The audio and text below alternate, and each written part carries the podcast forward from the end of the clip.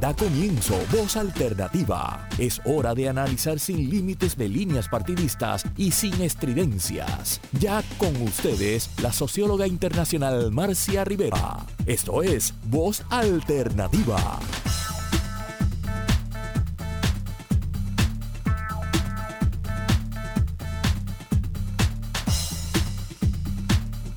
Buenos días, eh, está usted escuchando Voz Alternativa les habla Cecil Blondet. Estoy hoy de moderadora invitada. Marcia se volverá a conectar con ustedes la próxima semana. Agradecemos la oportunidad que tenemos en esta ocasión de, dirigirnos a esa audiencia de, de voz alternativa. Así que aquí en el estudio me acompaña Daniel Santamaría, a quien voy a estar presentando eh, próximamente y también tendremos otros invitados que se unirán a lo largo del programa. Así que muchísimas eh, gracias a Daniel por acompañarme en este momento. Hoy es 24 de octubre, es un día que se relaciona mundialmente eh, como el día de la fundación de la Organización de las Naciones Unidas. pero también en el 1971, hace 50 años, fue la ocasión, un 24 de octubre, en la sede ya entonces de las Naciones Unidas en Nueva York, fue la ocasión en que se estrenó el himno por la paz, que fue compuesto por don Pablo Casadas, que en aquel momento vivía aquí en Puerto Rico. Así que eh, en el programa de hoy, que hemos titulado del humanismo de Casals y la ONU a la hora cero de la reestructuración de deuda en Puerto Rico, pues estaremos navegando distintos, distintas temáticas, distintos asuntos, pero yo creo que muy particularmente son todos asuntos que, que tienen que ver con, con nuestra humanidad, con, con, nuestra personalidad como, como país o la personalidad de cada uno de nosotros con el país donde nacemos y yo creo que esa es una conversación bien importante que hay que tener ahora en, estos tiempos. Así que eh, continuaremos hablando del tema de la deuda. También esperamos tener al ex juez Gerardo Carlo, que, que, conversará con nosotros también sobre dónde estamos en este proceso, cuál es la coyuntura procesal jurídica en la cual nos encontramos eh, y con la periodista del Nuevo Día, Joan Isabel González, quien ha estado durante los últimos eh, años, quisiera yo decir, de este proceso de deuda, posiblemente una de las personas pues que, ha estado más al tanto, ¿no? Eh, y que se ha encargado de alguna manera de sintetizar y de comunicar también lo que pasa en, en esa sala de, del tribunal. Y ya sabemos que mañana lunes a las 9 de la mañana, la, juez, la jueza eh, Swain ha convocado una reunión a todas las partes a la luz del impasse pues, que, todos conocemos que ha sucedido eh, en, los últimos, en los últimos días aquí. ¿Ha llegado la hora cero para la reestructuración de la deuda? Esa es una de las preguntas que tenemos, ¿verdad? El proceso ha sido largo, todavía no sabemos a ciencia cierta dónde va a terminar esta propuesta de plan de ajuste. Hay una votación que se ha estado llevando a cabo de la gente que son los tenedores de bonos y algunas clases de pensionados. En un momento pensamos que aquí había un proceso fast track eh, que inició la Cámara de Representantes a instancias posiblemente de la Junta de Supervisión Fiscal eh, pero parece que el camino no ha resultado ser uno de rosas, ¿no? Para la, para la Junta ni para los que respaldan las condiciones de esta propuesta que está sobre la mesa. Así que quisiera que, Daniel eh, Santa María compartiera con nosotros dónde es que nos encontramos. Pero antes de eso, quisiera también cualificar a Daniel, que yo trabaja con nosotros en espacios abiertos, tengo que decir, así que eso, yo no lo puedo, no puedo desligarlo. Y yo le llamo Dani, no le llamo Daniel, pero sí quiero traer a colación la experiencia que tiene, que tiene Daniel como, como economista, como estudioso de estos temas. Y la coincidencia, porque hoy estábamos hablando de un catalán que se exilió en Puerto Rico, ¿verdad? Don Pablo Casals es un catalán que se exilió en Puerto Rico, que se casó con una puertorriqueña. Y entonces yo decía, qué coincidencia que estoy aquí también sentada al lado de otro catalán. Muchos catalanes por, por el mundo regados, igual que puertorriqueños también, que cuando uno viaja y se sorprende de la cantidad de boricuas que uno se encuentra en el camino. Sí, que Puerto Rico definitivamente tiene un encanto. Eh, no solamente tiene, y aparentemente también tiene un encanto para algunos fondos buitres, y de eso hablaremos más adelante.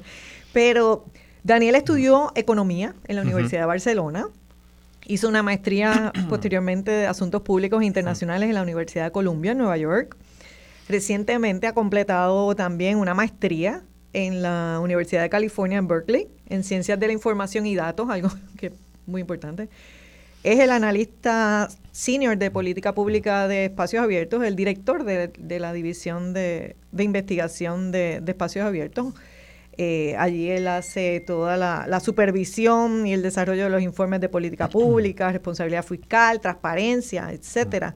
Y antes de unirse a Espacios Abiertos, trabajó como gerente de política pública en el Laboratorio de Acción contra, contra la pobreza de MIT y, también eh, participó eh, o trabajó ¿no? en el Departamento de Desarrollo Económico de, Puerto Rico. Así que, Daniel, muchísimas gracias por, por la oportunidad que nos da. El plan, ¿es sostenible o no es sostenible? ¿Es fiscalmente responsable aprobar esta nueva emisión de bonos? ¿Cumplimos o no cumplimos con promesa?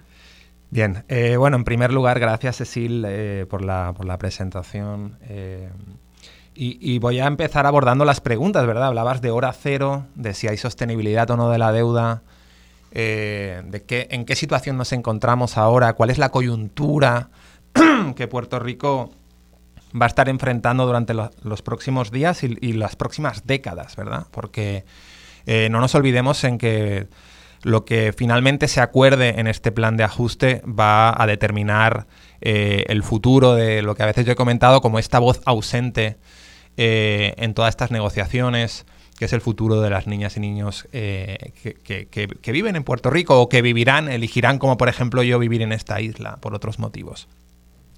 Así que, bien, el plan definitivamente, y nosotros nos hemos pronunciado al respecto, no porque ¿verdad? Eh, eh, dijéramos espacios abiertos, tenga una opinión determinada sobre el tema, descansamos sobre los hombros de gigantes como eh, el Premio Nobel de Economía Joseph Stiglitz, el ministro de Economía de Argentina Martín Guzmán, que ya concluyeron en el 2018 la necesidad de un recorte de aproximadamente el 80% de las acreencias que tiene Puerto Rico. ¿Estamos ahí o no estamos ahí? ¿verdad? Esa es una de las preguntas. Y la realidad es que no estamos ahí Puerto Rico tenía aproximadamente 72 mil millones de dólares en deuda eh, y la propuesta actual, cuando uno cuenta eh, lo que está ahora encima de la mesa ante la jueza, pero lo que ya se ha negociado, como los bonos de cofina, o lo que está, eh, ¿verdad?, todavía en veremos, como la reestructuración de la Autoridad de Energía Eléctrica,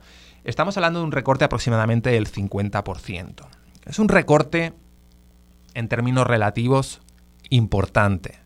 Y todos sabemos que en cualquier negociación, ¿verdad? Eh, eh, pues eh, ninguna de las partes sale, sale complacida. Cuando hablamos del caso de Puerto Rico, pues la primera pregunta que se hace todo el mundo, y estamos viendo en, los medios de comunicación, hoy portada en distintos periódicos, reflexiones de distintas columnas, de distintos actores, ¿Qué, va a ocurrir en Puerto Rico? Y esto es algo de lo cual tenemos que pasar página, ¿verdad? Porque todo el mundo se pregunta, eh, eh, eh, pasemos página ya, o sea, afirma, pasemos página ya, enfrentémonos con el próximo capítulo en Puerto Rico. Pero ahí la realidad es que para poder pasar página y, y no tener un cadáver en el armario, y perdonen la verdad, la metáfora, pero que en los próximos años nos vuelva a reaparecer. Eh, queremos eliminar esos fantasmas y la única manera de eliminar esos fantasmas es con una, eh, eh, digamos, un recorte que sea sostenible. Y se nos preguntaba, ¿verdad? en, términos históricos, si, si, efectivamente eso es algo que, oye, un recorte del 50%, un recorte amplio. Eh, ¿Qué referentes hay eh, internacionales que podrían estar a esos niveles o mayor? Pues la verdad que hay, y hay bastantes. ¿no? Eh, podemos hablar desde el caso de Ucrania, curiosamente, del año 1999, donde se recortó aproximadamente de lo que estamos hablando del 50% eh, que estamos eh, teniendo en la actualidad. Pero hay por encima de esos, de esos valores, como por ejemplo la reestructuración que se hizo en Rusia en el año 2000, de aproximadamente el 60% de recorte, otras reestructuraciones como por ejemplo la de, la de Argentina en el año 2005 con un recorte del 75%. Es decir, hay posibilidades de... y, y hay que tener mucho cuidado, ¿verdad?, con, los números y tratar de decir si estamos por encima o por debajo de otras jurisdicciones. Yo creo que Puerto Rico no es comparable eh, en muchos aspectos y lo que hay que ver es si podemos pagar esta deuda con alta probabilidad para y seguir rindiendo los servicios esenciales eh, que están en juego. ¿verdad? Yo creo que la conversación ha girado en torno a la Universidad de Puerto Rico, en torno a los municipios, en torno eh, a las pensiones, ¿verdad? distintos grupos tratando de defender sus legítimos intereses eh, y las generaciones futuras. Yo creo que esa es la parte quizá que más nos preocupa a todos, la posibilidad de que se siga generando una ilusión por quedarse en Puerto Rico una ilusión por permanecer en esta isla, eh, por devolver el crecimiento económico del cual llevamos una década perdida.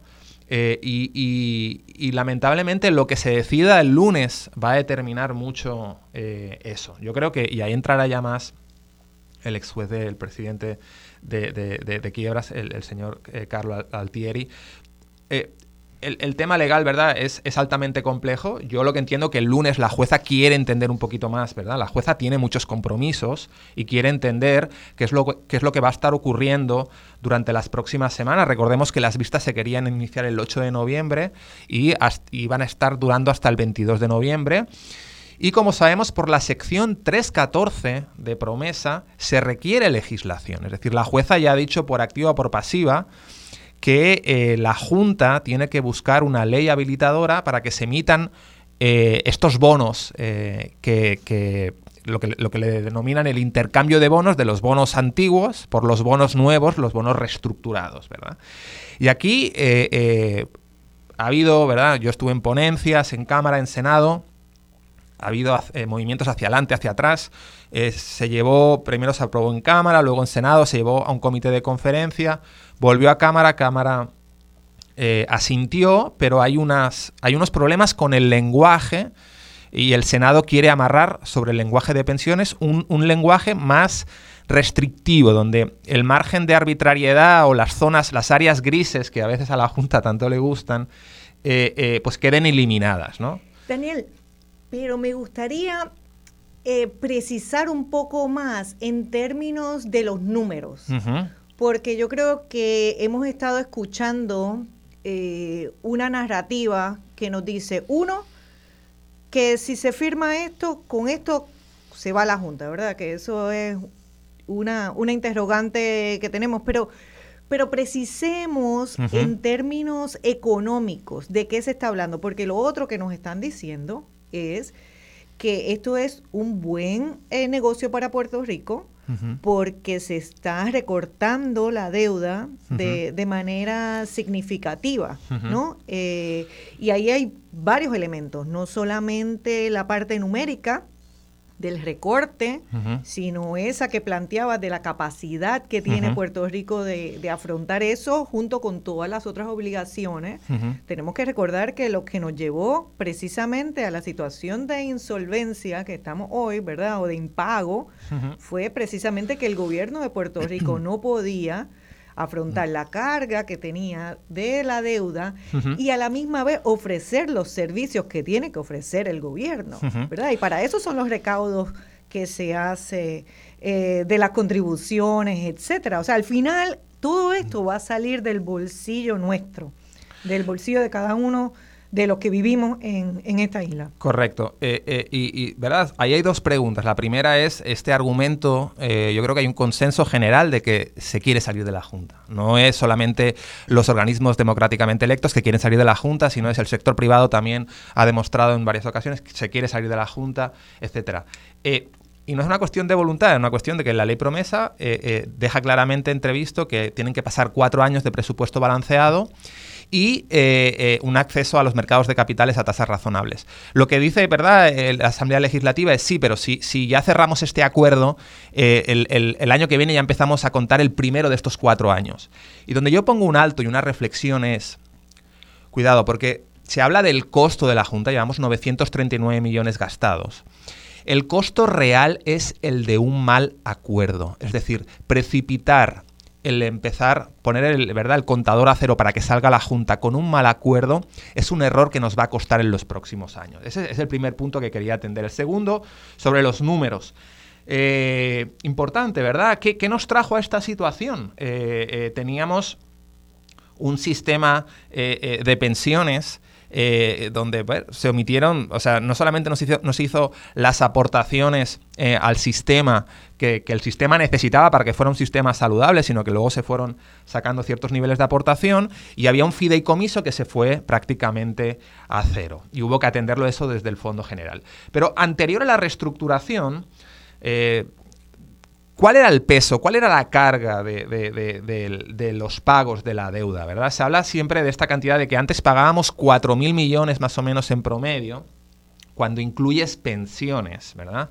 Porque hay una cifra de la Junta que dice, no, antes solamente en deuda pagábamos 4.000 millones. Bueno, 4.000 millones, hay un año en concreto en que se pagan 4.000 millones, pero en promedio, y así lo reconocen eh, los expertos, testimonios cuando traen los números más detallados y los números que hemos visto desde espacios abiertos, había un pago de entre 3.000 y 3.500 millones. Pero con el pago de pensiones antes, prácticamente un, entre un 35 y un 40% del, del, del, fondo general estaba comprometido. Cuando incluyes pensiones, porque recordemos que efectivamente se pagaban eh, eh, cuando ya no había dinero del fideicomiso, pues se tenían que pagar del fondo general, ¿verdad?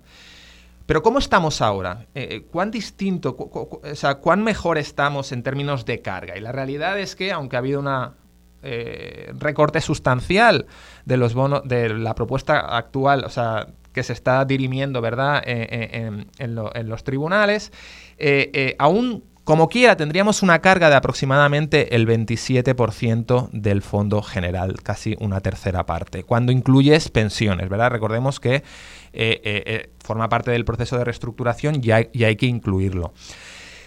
algo muy importante es, ¿verdad? y quiero dejar claro este punto porque es muy significativo cuando la gente nos pregunta eh, eh, bueno, pero ahora vienen un montón de fondos federales, ahora hay la posibilidad de que, de que Puerto Rico se encauce y proponga un desarrollo económico sostenible. Venimos de una década perdida, pero esta es la que tenemos que aprovechar porque ahora viene todo ese dinero. ¿Qué ocurre?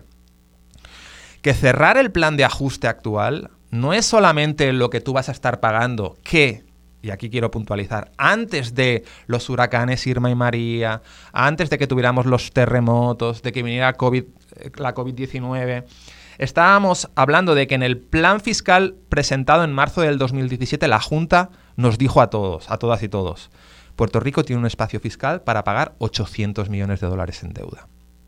Vienen todos estos desastres, vienen 120 mil millones de fondos post-desastre de los huracanes y de los terremotos y de la COVID-19. Y ahora resulta que nos encontramos con un pago que va a ir de un mínimo de 1.150 millones hasta un máximo de 1.550 millones, prácticamente. Casi duplicando, de alguna manera, lo que en el 2017 la propia Junta había dicho que era la capacidad que tenía Puerto Rico de, de deuda, ¿no? De asumir deuda. Ese tema de la de la sostenibilidad de la deuda y el análisis de sostenibilidad de deuda, que también ha sido tema de debate en términos de existe o no existe, la Junta publica o no publica eh, un análisis de sostenibilidad de deuda. Sé que Espacios Abiertos eh, y a través del estudio que se hizo eh, por Martín Guzmán y el profesor Stiglitz y, el profesor Pablo Glusman, ¿no? Todos profesores eh, destacados, personalidades, ¿verdad? No solamente un premio Nobel, sino también estudiosos a nivel mundial de estos temas, especializados en, en, deuda pública, que muchas veces aquí han tratado de hablar de deuda, ah, la especialidad de ellos es en deuda soberana y aquí esto pero nada, ese, ese es un apellido que no importa. Cuando estamos hablando de deuda, estamos hablando de, de una cuenta que hay que pagar y de la capacidad que uno tiene de, de pagar esa, esa cuenta, como quien dice. Sí, o sea, definitivamente el ejercicio, o sea, el, el marco legal regulatorio detrás de las eh, quiebras de, de, municipalidades en Estados Unidos es distinto al, de, al, al marco regulatorio perdón, de deuda soberana, pero los principios económico-financieros, que es, que es la ventaja competitiva y, el, expertise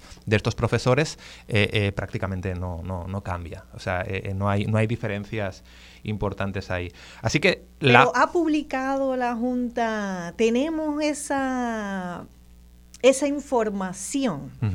O sea, hay dos cosas. La, la, Junta tiene una sección que le llama análisis de sostenibilidad de la deuda. Eh, y, los expertos reconocen que eso no es un análisis de sostenibilidad de la deuda.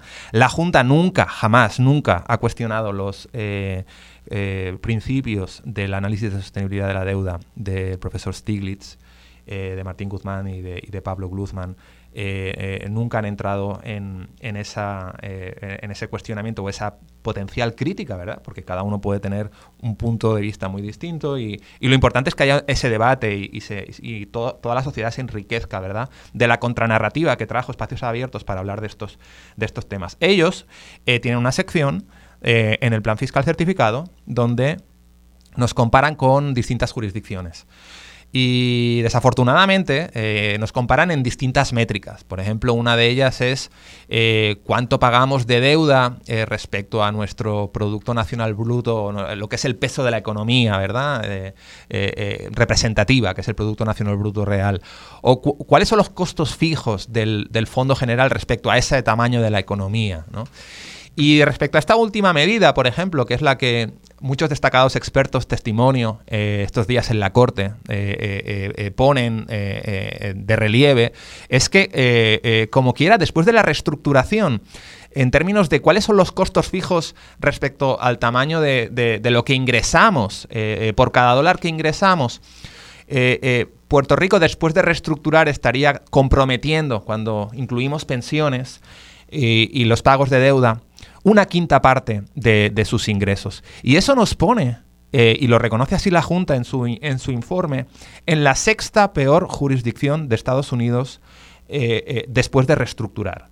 O sea, nos pone al nivel de jurisdicciones que todavía no han resuelto sus problemas, como es el caso de Illinois, Chicago, donde tienen problemas claros que ya eh, dan a entrever una potencial reestructuración de, sus deudas. Así que eh, cuando uno habla, cuando uno escucha eh, la magnitud del recorte, pues la conversación verá gira en torno a que eso podría ser ya suficiente, es un paso pero la realidad es que sostenibilidad es clave. Y, aquí hay un principio del que nosotros discrepamos mucho, pero lo que la conversación se gira en torno a la propia, a lo que yo denomino como que la bola de cristal de, la Junta de Supervisión Fiscal. La Junta de Supervisión Fiscal, en sus números, proyecta que en el 2036 vamos a tener un déficit.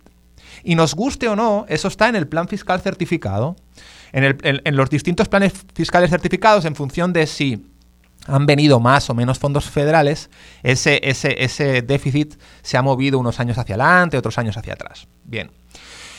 ¿Qué ocurre? Que, y eso lo comentaba el otro día también, eh, eh, que nadie tiene la bola de cristal para predecir lo que va a pasar en los próximos 15 o 20 años, aunque se hagan proyecciones. La realidad es que tenemos que tener mucho cuidado con las conversaciones que giran en torno a esas proyecciones que cualquier persona que se dedique a, ¿verdad? a hacer estudios económicos saben que eh, eh, una cosa es proyectar un abanico de escenarios, que es lo que hacen los autores Stiglitz y Guzmán, eh, donde tú entiendas que te puede ir muy bien o te puede ir muy mal asociado a una probabilidad determinada. Y otra cosa es que me digas que en el 2036 vas a tener un déficit exacto de tantos miles de millones de dólares. Me parece eh, eh, pues que no refleja, dijéramos, lo que en economía se está llevando a cabo en la actualidad cuando tú ves distintos estudios.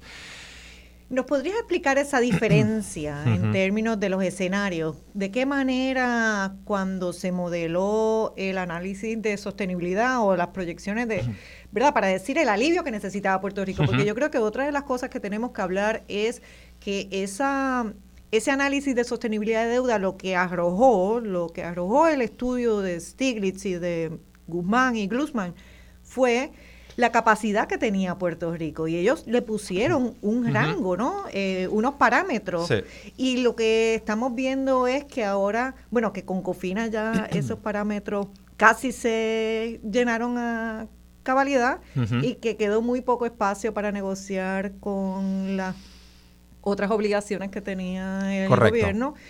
Y eso posiblemente condicionó, Cofina, posiblemente, bueno, no posiblemente, Cofina condicionó las posibilidades que existen ahora, pero quisiera, en términos de número, ¿cuánto fue ese espacio que decía el estudio que tenía Puerto Rico? ¿Qué capacidad tenía Puerto Rico de asumir deuda y de cuánta deuda ahora estamos hablando de, o sea, Martín Guzmán, de los 72 mil millones, Martín Guzmán, el profesor Stiglitz, de los 72 mil 200 millones, dijeron, hay que recortar para que la deuda del pago sea sostenible aproximadamente el 80%. Eso nos dejaría eh, un, balance final de deuda de, de, de 14.400 millones. Muy lejos de cuando vemos el recorte de todo, no de lo que se está discutiendo ahora, de todo. Muy lejos de los 34 que se están proponiendo eh, en la actualidad cuando juntas, corporaciones y agencias públicas y el gobierno central. Muy lejos de esa cantidad.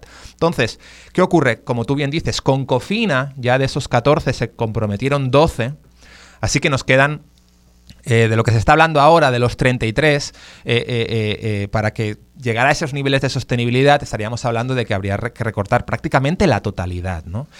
Y algo que es importante destacar aquí, que es que el diseño del orden en que se han negociado las reestructuraciones no es casual.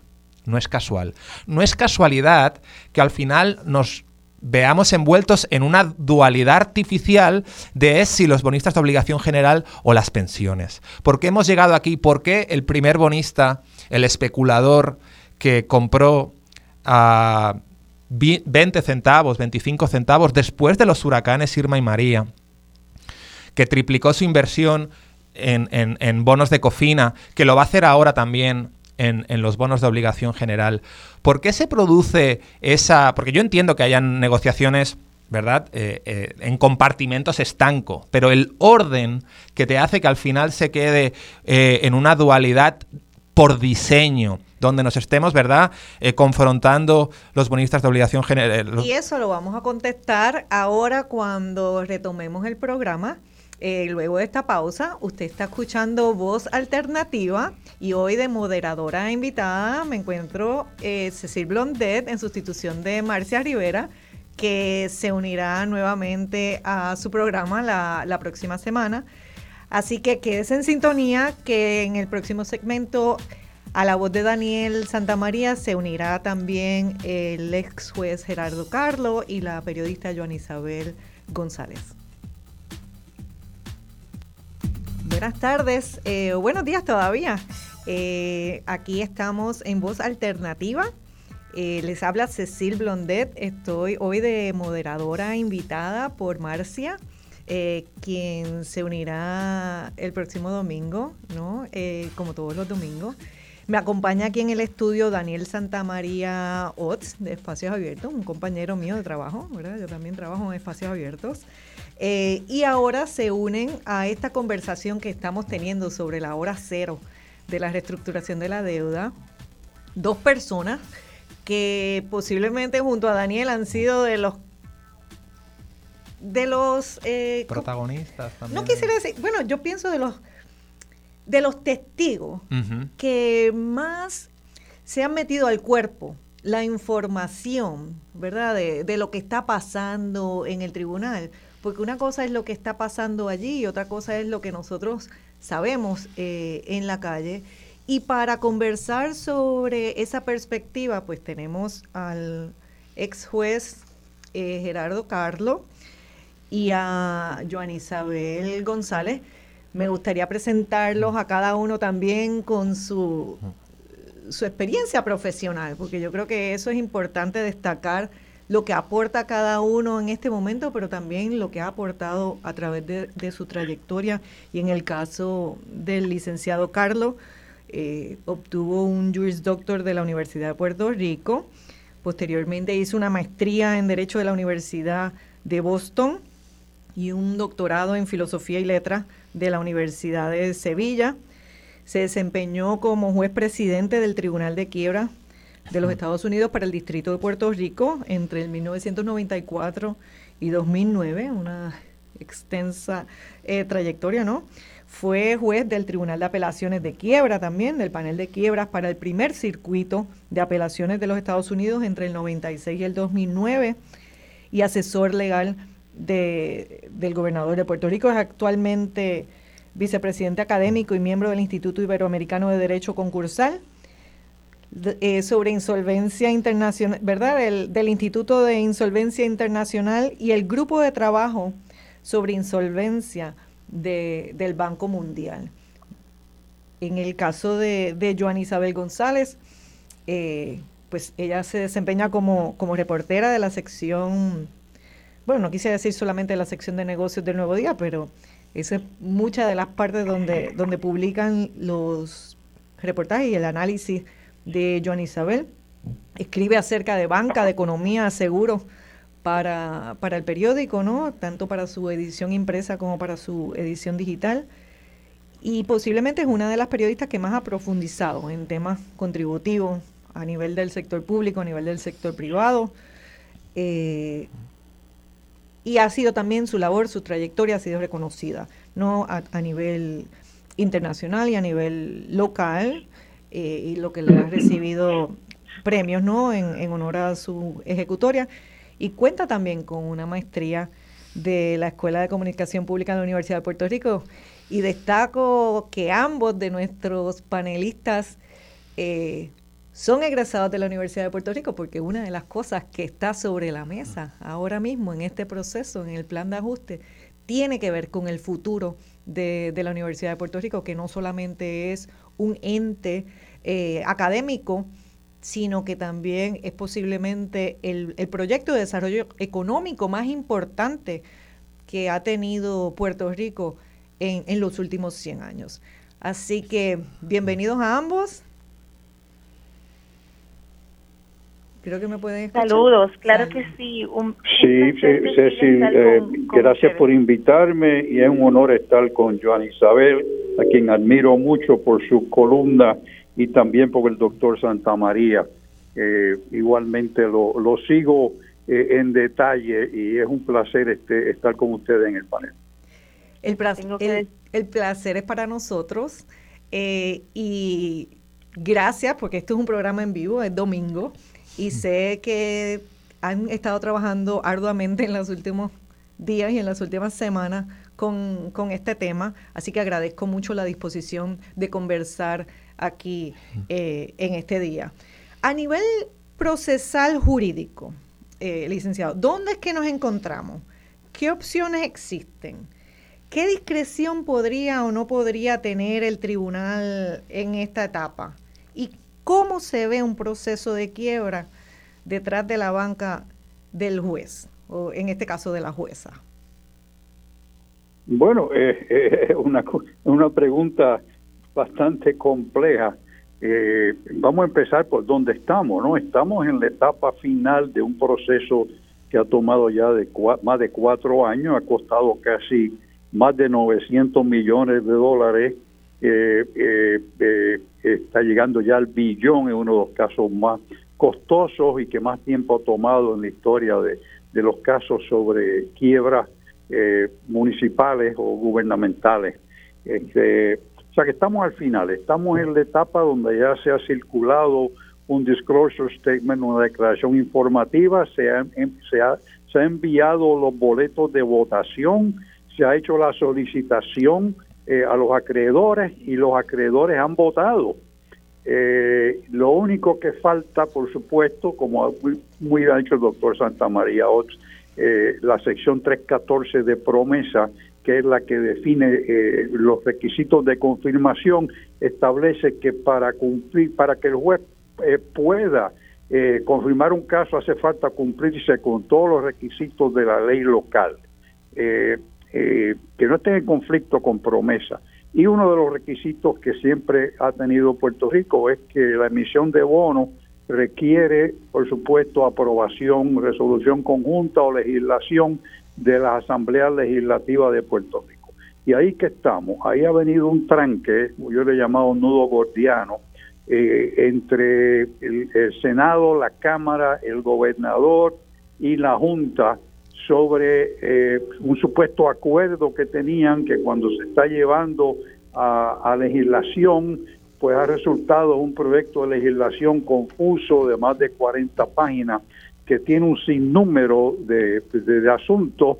Eh, por supuesto, la discusión pública y lo que levanta la legislatura pues tiene que ver con darle 40, 60 millones de pesos más a los municipios, tiene que ver con 500, mil, 500 eh, millones para la Universidad de Puerto Rico y unas cláusulas de separabilidad eh, y algunos otros detalles como este.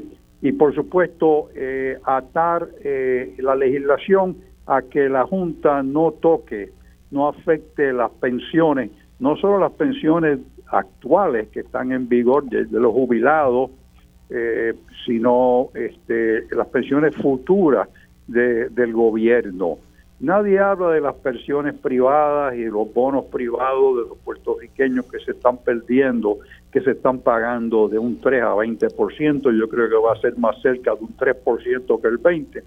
Y nadie habla de los suplidores de Puerto Rico que van a cobrar centavos eh, nadie habla de los contratos que hay con el gobierno, las deudas que tiene el gobierno con gente local, como que eso pasa a segundo término. Todo lo que se preocupan es que, por supuesto, eh, tú no puedes separar la economía de la política.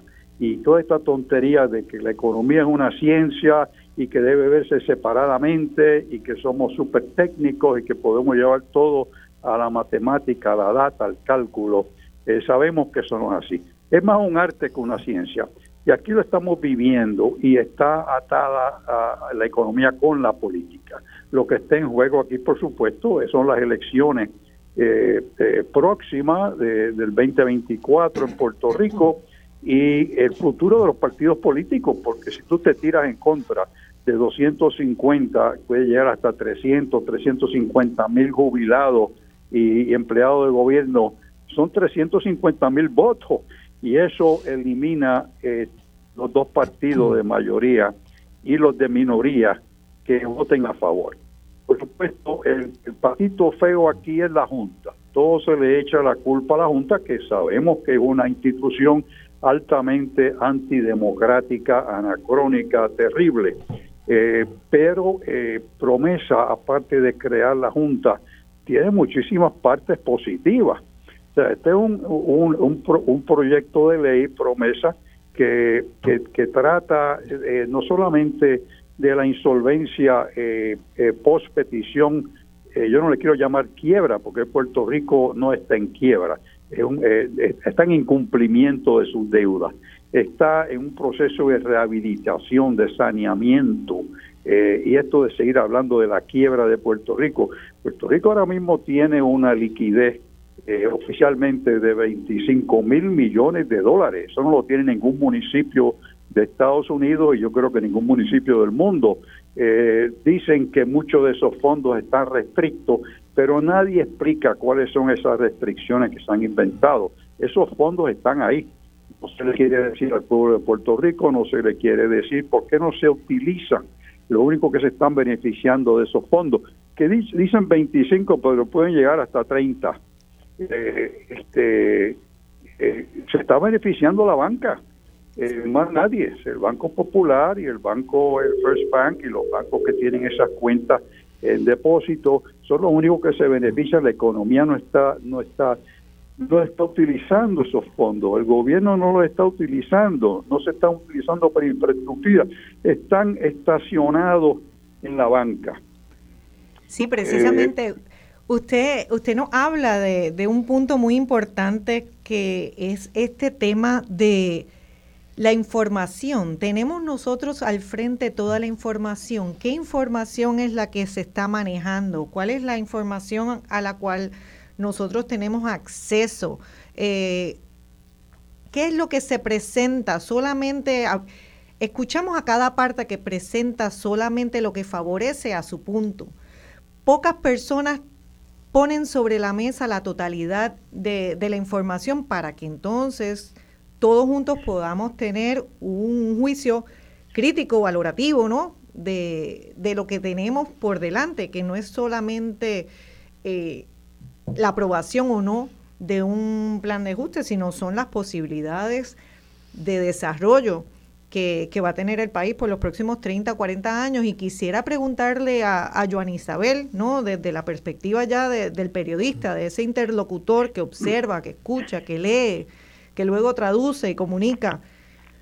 ¿Cuán accesible está la información? ¿Cuán informada en realidad está la Asamblea Legislativa en este momento y, y hasta el propio público sobre los efectos o de lo que se está decidiendo, ¿no? lo, que está sobre la mesa? Gracias por la pregunta, Cecil. Y, y, quiero también suscribir las palabras del juez. Es un honor pues conversar con usted con Daniel, contigo Cecilia, en este tema tan importante para Puerto Rico. Yo tengo que decir que hay mucha información. Eh, probablemente hay tanta información que eso hace difícil poderla aquilatar y poderla entender. Pero también hay otro aspecto, y es que hay mucha información, pero no necesariamente es toda la información que necesitamos. Me explico. El procedimiento de quiebras requiere que el deudor, en este caso Puerto Rico, pero que su alter ego es la Junta, eh, el gobernador ni AFAP puede presentarse ante la jueza Soy ni hacer alegatos o hacer planteamientos con respecto a la modificación de deudas. Esa es una competencia exclusiva de la Junta según promesa. Ese proceso de quiebras establecido en promesa y que eh, utiliza como reflejo infinidad de secciones o varias secciones del Código de Quiebra de los Estados Unidos, requiere que se haga lo que se llama una declaración informativa. Y en esa declaración informativa el deudor debe explicar cómo llegó a los acuerdos que pactó y si estos acuerdos hacen sentido, no discriminan contra grupos de acreedores y sobre todo pueden pagarse.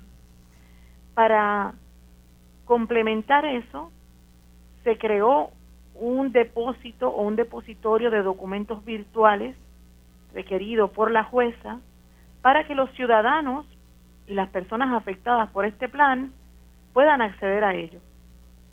Sin embargo, para que tengas una idea, e imagino que Daniel lo puede saber muchísimo mejor que yo, al igual que el juez, esa declaración informativa tenía sobre 2.000 páginas. Los informes en el repositorio, algunos de los que yo he visto, son informes que tienen cientos de páginas. Todos ellos, en su mayoría, están en inglés. Y nos referimos, en buena medida también, a documentos que tienen infinidad de contenido financiero. No están en ellos, sin embargo, las hojas de cálculo o los estudios que hicieron que la Junta concluyera que este plan puede pagarse por los próximos 30 años. Y tampoco están en ellos los efectos concretos que tendrían las personas que ya acaba de mencionar el juez. Fíjese que el juez menciona que los acreedores, los suplidores y los contratistas del gobierno estarán cobrando entre el 10 y el entre el 3 y el 20% en algunos casos, y yo creo que ni siquiera lo llega a de, ese dólar que el gobierno les adeuda por haberle prestado servicios por años o por décadas.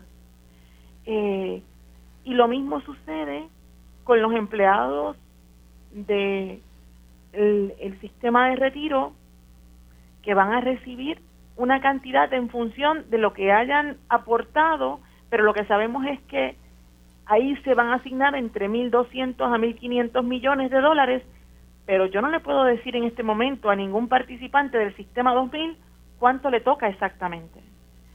Eh, ¿Y qué significa eso? Bueno, pues me temo que, que han sido muy pocos los, los, los osados o los, o los masoquistas que hemos decidido tirarnos al cuerpo estos documentos. Y estoy segurísima que la gran mayoría de los legisladores no los han leído o no los han eh, por lo menos intentado aquilatar. Porque si los hubiesen intentado aquilatar, eh, nosotros eh, publicamos en el Nuevo Día una serie bastante prolongada acerca de los diferentes componentes del plan de ajuste, sabríamos que no estaríamos discutiendo hoy únicamente las pensiones. Como, como ha planteado claramente el juez Carlos, aquí el único punto que parece consternar a las personas es el recorte de hasta 8,5% a un grupo determinado de jubilados del sector público. Y se dice, por ejemplo, Cecil, que esta quizás es una de las cosas que a uno un poco le, le consterna. Con esta medida que está en la mesa, no habrá recorte a las pensiones. Pues esa información no es precisa. No voy a decir que no es correcta. En realidad, en mi humilde opinión, no es correcta, pero voy a decir que no es precisa. ¿Por qué? Bueno, pues porque el recorte en el beneficio mensual es solamente un componente de la reforma de las pensiones que impulsa la Junta. Ese jubilado que pueda, que verdad, ahora mismo no lo sabemos, pero ese jubilado que pudiera estar sujeto a ese recorte mensual, si no se lo dan, de todas formas tiene un, recorte que es mayor y es el recorte de que jamás verá un aumento en su beneficio de pensión por inflación. Si esa persona vive 20 años y me está escuchando hoy y hoy recibe dos mil dólares, va a recibir dos mil dólares cuando pasen 20 años. Y me parecería que Daniel sería la persona idónea para decir inmediatamente, que esos dos mil dólares que tenemos hoy jamás van a tener el mismo poder adquisitivo en 20 años. Y de ese recorte nadie habla. Eh, entonces, entonces lo que eso denota es que eh, estos temas tan fundamentales para poder entender si esto hace sentido o no están fuera de la discusión. Salto otros dos que me parecen también eh, salto, a otros dos puntos que también me parecen importantes y se lo pongo en, en, embocadura, en embocadura a Daniel. Esta ley o este proyecto y con él el plan de ajuste le prohíbe a Puerto Rico tomar prestado por al menos una década. Y se lo prohíbe porque en esencia, cuando la Junta pacta con los bonistas, se establece que se tiene que hacer una serie de pagos y que se tienen que hacer una serie de desembolsos y esa serie de desembolsos va a estar sujeta a la capacidad de endeudamiento impuesta por los bonistas y por la Junta, que es distinta a la que provee la, la Constitución. La Constitución nos indica que no debemos tomar prestado más del 15% de los recaudos en dos años previos, ¿verdad? Que el servicio de la deuda no puede exceder de esa cantidad. Este acuerdo establece que aparte del proyecto 1003, hay otra ley que debe también aprobarse, está vigente en parte pero necesitaría enmiendas, que establece que la deuda que Puerto Rico contraiga y ese servicio, ese pago anual a los acreedores, específicamente a los bonistas, no puede pasar aproximadamente de 8 centavos de dólar.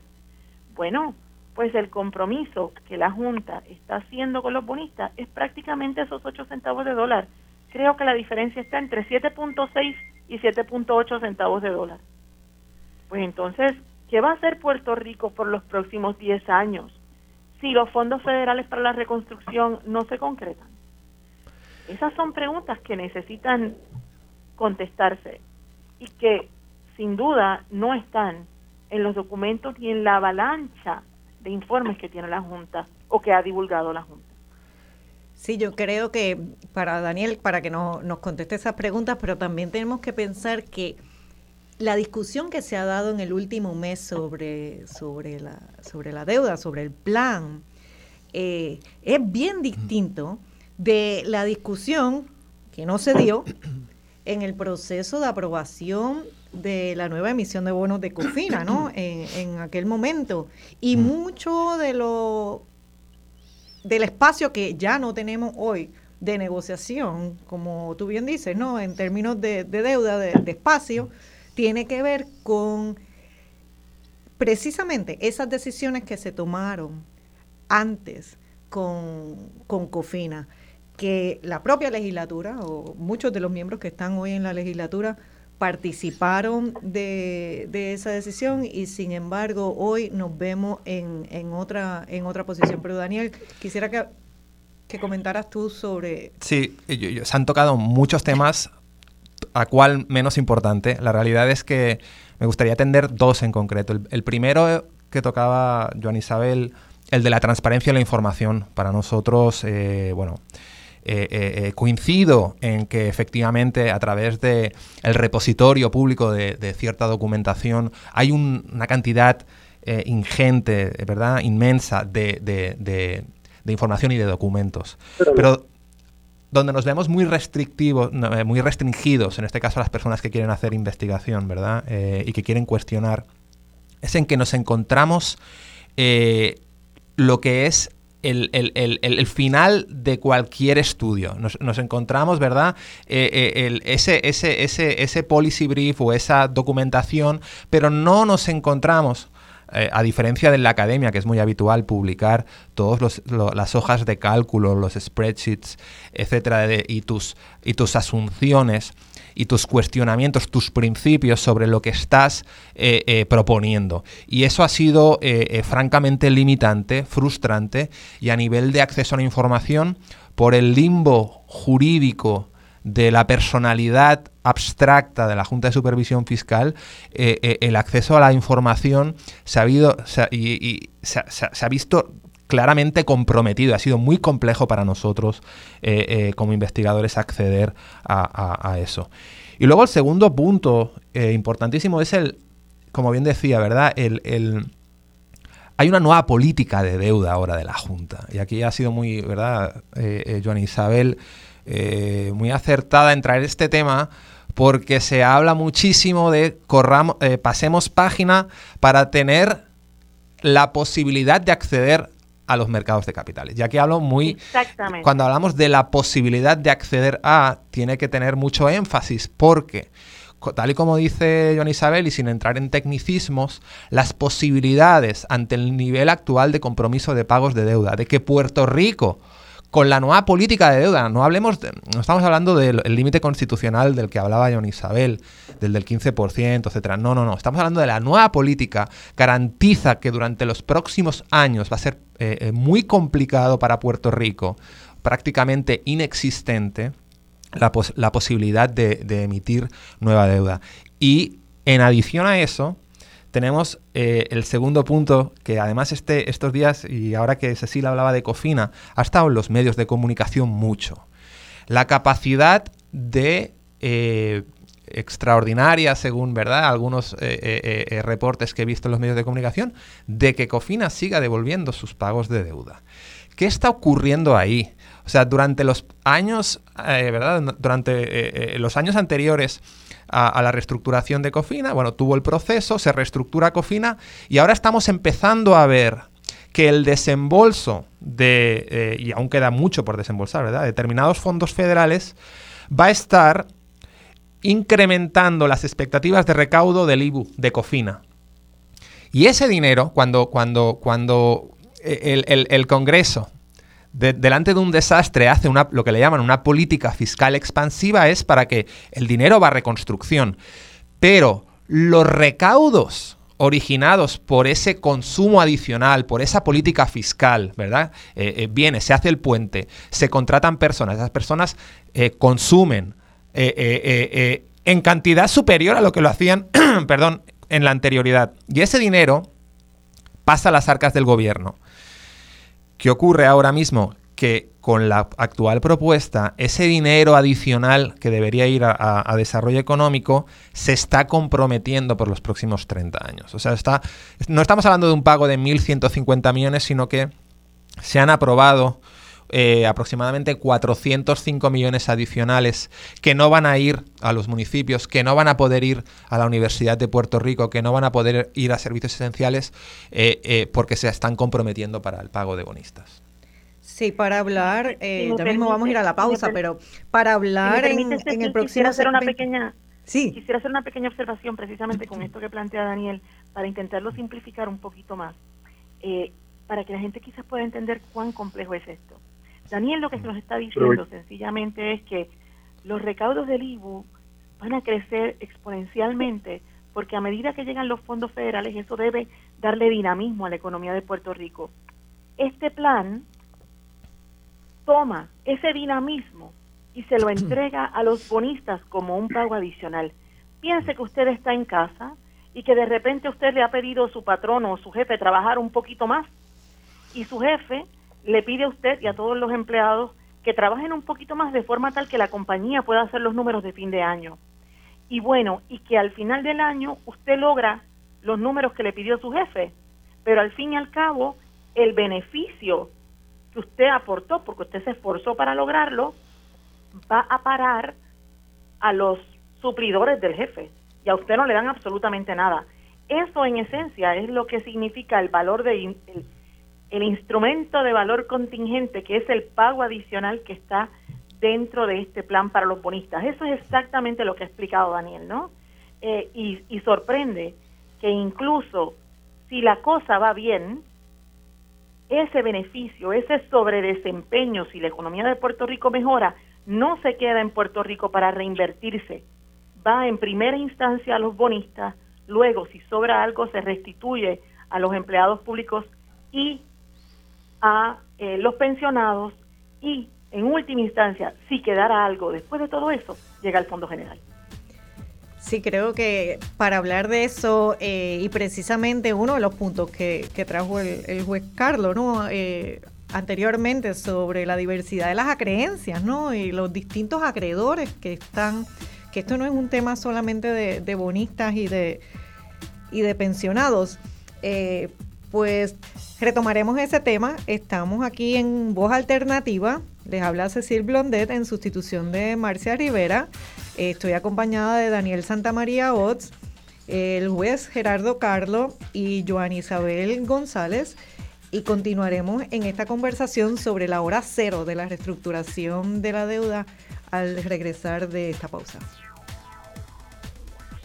Buenas tardes. Nos encontramos en Voz Alternativa. Les habla Cecil Blondet y en el día de hoy, en sustitución de Marcia, estamos dedicando el programa a el tema de la reestructuración de deuda, pero también siendo hoy el aniversario, el 50 aniversario de, de la composición, del estreno de la composición del himno de la paz eh, de don Pablo Casals en las Naciones Unidas, pues estaremos más adelante hablando con Marta Casals Stoming que se unirá eh, en el último segmento del programa, así que invito a todo el mundo a que se mantengan en, sintonía.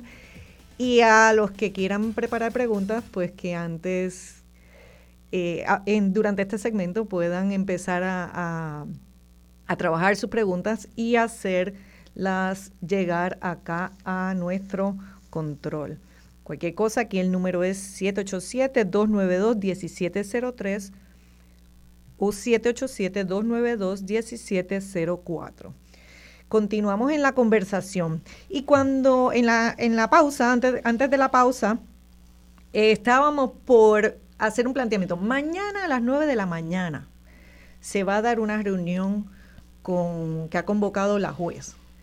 Eh, y yo quisiera preguntar, ¿qué alternativas son, cuál es la alternativa real que existe de que esa reunión resulte en, un, en una negociación donde todas las partes puedan de alguna manera exponer sus puntos y llegar a, a, un acuerdo.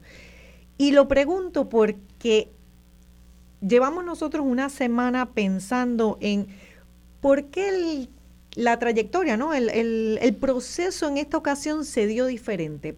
¿Por qué se vino a consultar a la Asamblea Legislativa luego de que ya se habían enviado las boletas de votación eh, y no sé si hay la posibilidad en este momento, si hay tiempo o si hay la posibilidad de que la juez permita que se, que se evalúe, que se reevalúe el, el plan fiscal, o sea, que se, que se revise el plan fiscal para asegurarnos que dentro de ese plan fiscal se contienen las garantías que está solicitando eh, la Asamblea Legislativa y en la medida en que esto pues no conflija con con el plan de ajuste según está planteado, con la declaración informativa, ¿no? Con, la votación que se ha llevado a cabo, si existe esa posibilidad. Y sobre eso quería preguntarle eh, al juez.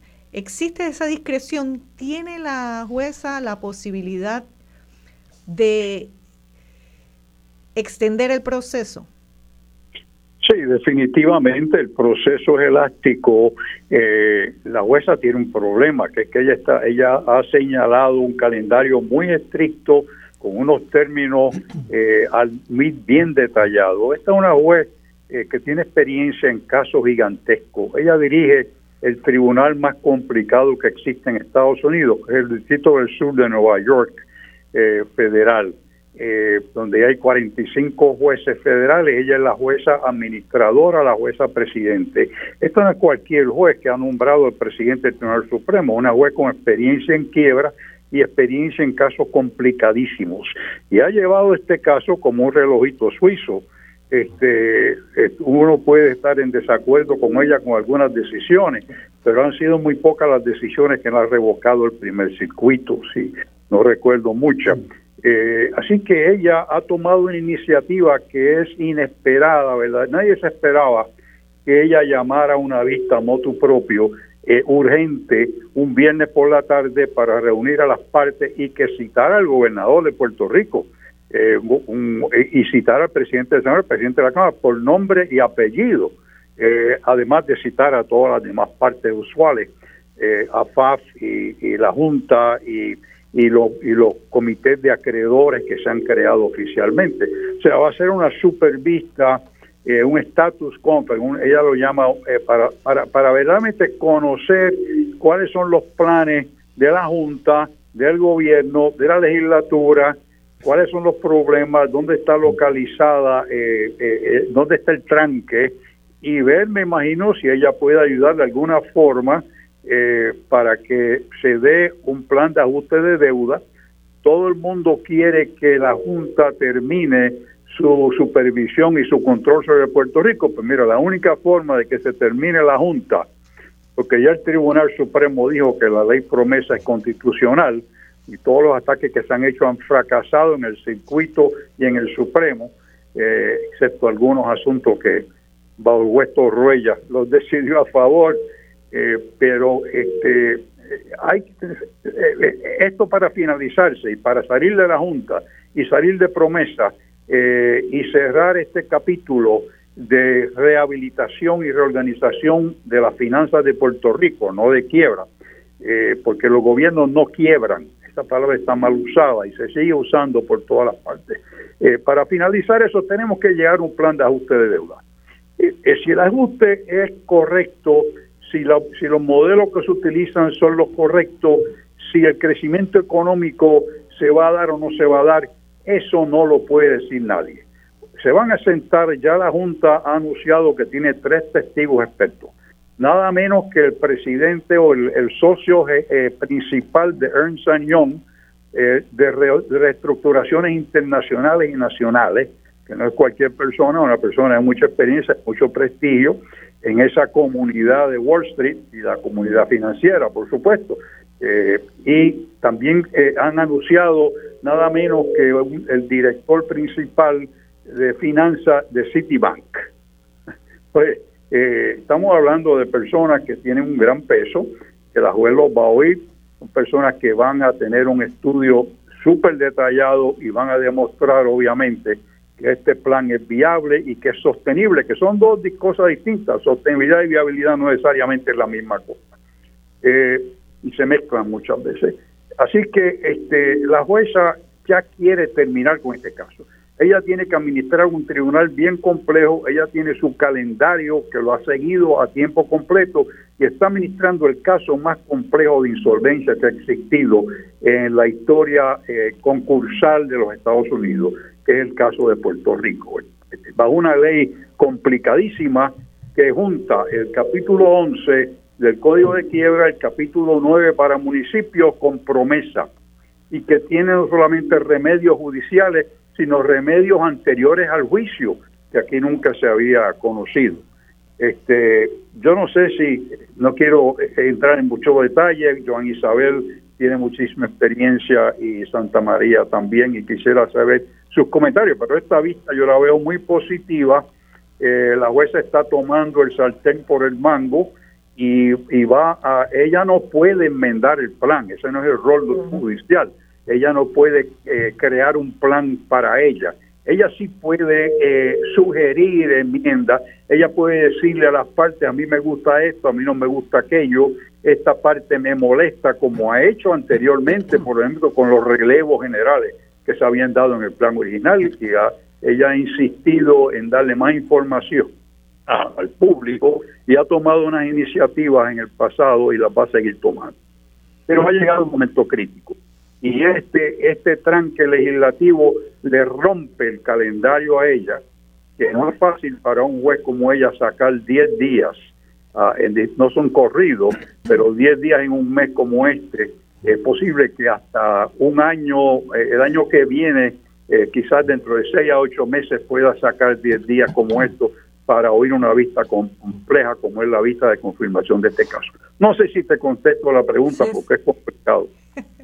Sí, y, quisiera que Joan Isabel abundara, ¿no? Sobre qué mensaje, ese mensaje que nos está enviando la juez, ¿no? Eh, con, con, esa, con esa convocatoria que hace para, para mañana. ¿Aquí hay un elemento de fatiga o hay un elemento de posibilidad de, de armonizar diferencias? ¿Cómo lo ves? Eh, yo escuchando al juez, naturalmente que es el, experto, era una de las personas que más conoce de este proceso, yo puedo decir, eh, ¿verdad? Y respetando naturalmente las fuentes que, que tienen la confianza en el trabajo que nosotros hacemos, yo puedo decir que aquí se dieron dos elementos bastante importantes. Lo primero es que esta reunión urgente es una reunión que cita a la jueza propiamente. Esta es una reunión donde la jueza, siguiendo la cobertura periodística se le anticipa a la Junta. La Junta iba a radicarle un remedio y el remedio era, jueza, necesito aplazar este juicio que, o esta vista de confirmación que llevamos meses intentando concertarla. ¿Y por qué digo que se le adelanta? Bueno, porque si la jueza hubiese recibido la moción de la Junta para aplazar, la jueza se ve obligada a tener que entonces tomar una decisión sobre si aplaza o no. Y la jueza lo que ha decidido es, ¿saben qué? Vengan aquí, siéntense y vamos a ver qué es lo que está pasando.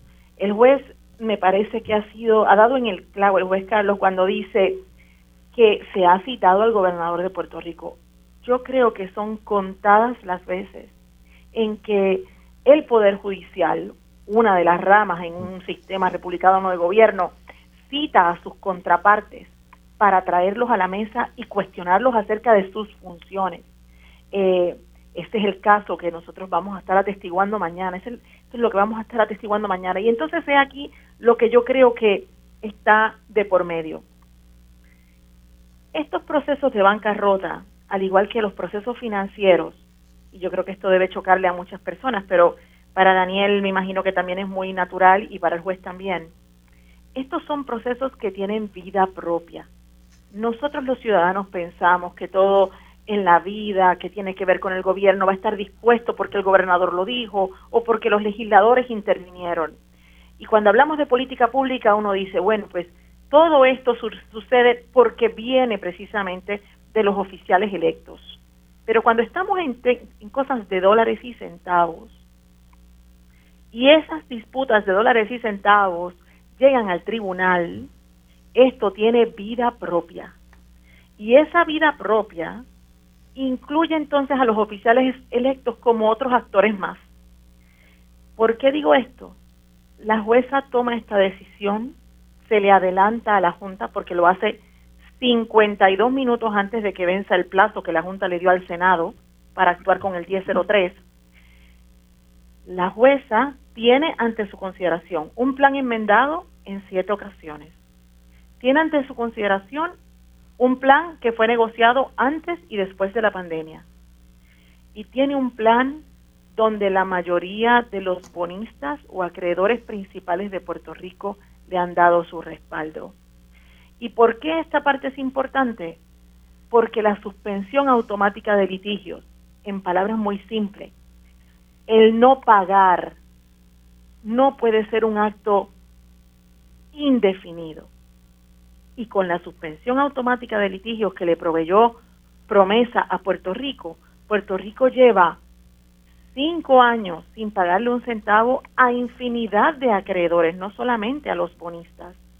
Y no solamente lleva cinco años sin pagarle, es que durante ese mismo periodo de tiempo, todas estas personas que, han sido perjudicadas no han podido ser resarcidas, no han podido hacer valer sus derechos. Y la jueza y el Estado de Derecho estadounidense requiere que esos reclamos se atiendan.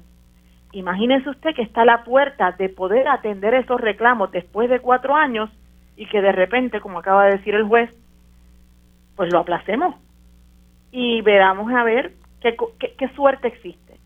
Ante esa circunstancia, es claro que la Junta, luego de que perdió lo que era su plan B, la Junta pretendía o había examinado que si la legislatura se ponía difícil, iban a utilizar una ley que existía antes de la Constitución de Puerto Rico, es la Ley 33 de 1942, y esa ley permitía que el gobierno comprara bonos en el mercado abierto, es decir, comprara deuda de Puerto Rico en el mercado abierto, si al hacerlo Puerto Rico se ahorraba dinero. Pues esta legislatura y este gobernador derogaron esa ley, cortándole a la Junta la posibilidad de invocarla.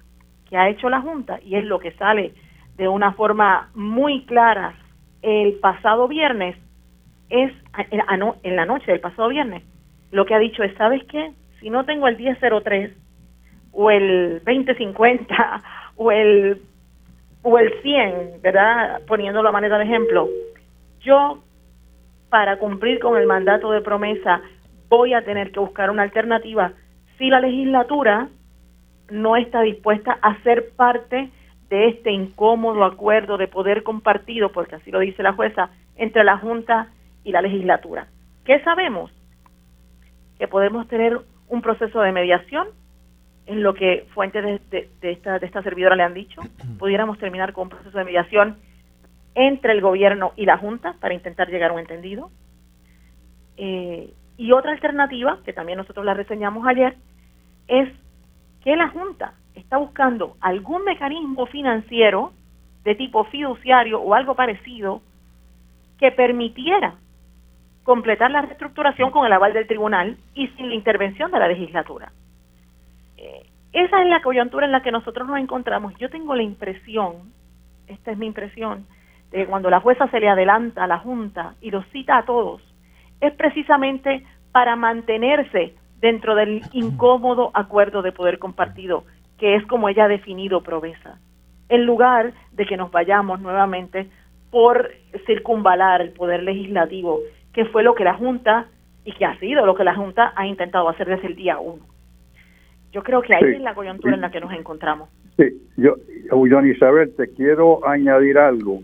Tú has, explicado muy bien el proceso donde estamos, pero aquí otra alternativa es que la jueza Swain diga eh, mañana eh, en la vista, al final de después que oiga todas las partes, diga, bueno, yo estoy dispuesto a darle 30 días adicionales para ver si se puede lograr una legislación que permita eh, la emisión de los bonos sustitutos, pero eh, quiero que ustedes me radiquen unas mociones para protección adecuada mientras tanto. Quiere decirse que ella podría eh, entrar una orden de que el gobierno tiene que empezar a pagarle a los bonistas, aunque sea los intereses, eh, o una parte que, que, que, cubra la protección adecuada que se para, para seguir con la paralización automática. O sea, la paralización automática se puede eximir, se puede modificar y esa podría ser una alternativa, modificar la paralización. Ok, le vamos a dar eh, dos meses más o tres meses más, pero empiecen a pagarme los bonos, por lo menos los intereses, o una parte razonable dependiendo de lo que cada uno me diga. Y es una determinación que se hace normalmente sobre la modificación de la paralización automática. Nada, quería añadir eso. Eh, y eso es todo lo que... Yo tenía, yo quería una pregunta adicional que es, ah, ¿verdad? Aquí abusando un poquito del tiempo de ustedes, pero ¿qué ha pasado con las otras reestructuraciones? ¿verdad? Porque todavía está eh, el RSA de, energía eléctrica pendiente, hay una serie de cosas que han quedado pendientes. En realidad estamos al final de la quiebra. ¿Quién se supone que, que sea el que monitoree el plan? ¿Verdad? Yo, yo leo y veo que todavía en Nueva York, eh, muchos años después, anualmente hay una junta que certifica el presupuesto. Y entonces me crea mi duda, ¿verdad? Sobre una vez se llegan a estos acuerdos, ¿a quién le corresponde dar eh, ese seguimiento a esos acuerdos? Eso, eso se configura dentro de, del, tribunal. ¿Cómo se hace?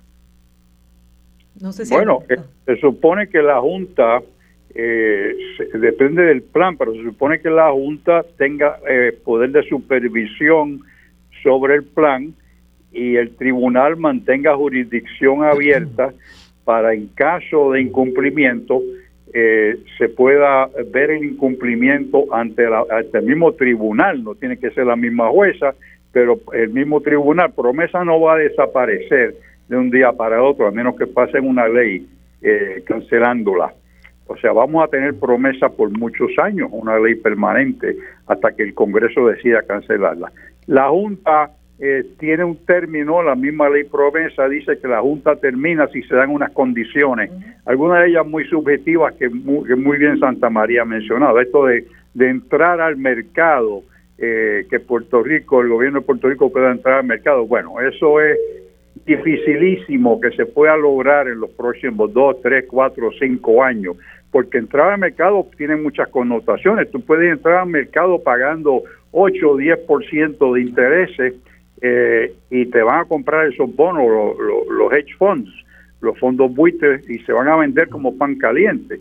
Pero eso no es entrar al mercado razonable, es que vas a entrar al mercado como entran los demás municipios y como entran los demás estados, eh, en términos normales, ¿verdad?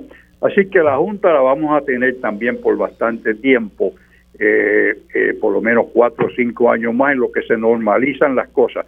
Mira, salir de una quiebra, los expertos dicen que toma casi mismo el mismo tiempo que te tomó entrar a ella. Salir de una insolvencia como esta gubernamental, nosotros llevamos 12, 13 años, quizás 14, con eh, eh, déficits negativos, comiéndonos el capital, cogiendo prestado, completamente irresponsable, sin estados de situación, las compañías de crédito dándonos eh, eh, ratings increíbles, inexistentes, este, y cobrando comisiones, eh, conflicto de interés tremendo que tienen. Este, y nos tomó 12 años, pues mira, nos va a tomar 12 años salir, yo creo, de, del embrollo que nosotros mismos nos hemos metido. Y digo nosotros mismos porque fueron los gobernadores nuestros electos por nosotros eh, por años y por años y por años, eh, y fue el Banco Gubernamental de Fomento con todos sus expertos, y fueron eh, Citibank, Banco Popular, Popular Trading, UBS, o sea, estas compañías que se han beneficiado, que dicho sea de paso, son las mismas compañías que están asesorando a la Junta. Y, y, cobraron anteriormente, se beneficiaron de las ventas de las emisiones y ahora están también metidas porque no hay una ley, no hay una sección de la ley de quiebra, no existe bajo promesa, ni el capítulo 9 la sección que tiene que ver con conflictos de profesionales. Aquí hay bufetes que dieron las opiniones para las emisiones de bonos que eran ilegítimas, que violaban la constitución, eh, sin estado de situación con una serie de defectos eh, y esos mismos bufetes ahora están este, representando a, a, todas estas instituciones. Mira qué clase de conflicto. ¿no? eso definitivamente ha sido un, un talón de Aquiles de la ley promesa, que mientras ha identificado otras posibilidades que de alguna manera podemos decir que han ayudado a Puerto Rico, definitivamente el tema de los conflictos de interés, de la, de la puerta giratoria que hemos visto, eh, hasta de los propios miembros de la, de la Junta de Supervisión Fiscal, o sea, como personas que estuvieron tomando las decisiones anteriormente que nos llevaron a la insolvencia, ahora entonces también son los que están en la Junta tomando las decisiones de qué se publica, cómo se publica y, y, qué se hace, ¿no? Que, cuáles son las negociaciones que se dan. Quisiera que Daniel nos hiciera ahí unos, mm. unos comentarios finales, eh, porque ya mismo vamos a concluir eh, este segmento y agradecerles a ustedes también la, la, sintonía y la participación. Sí, Daniel.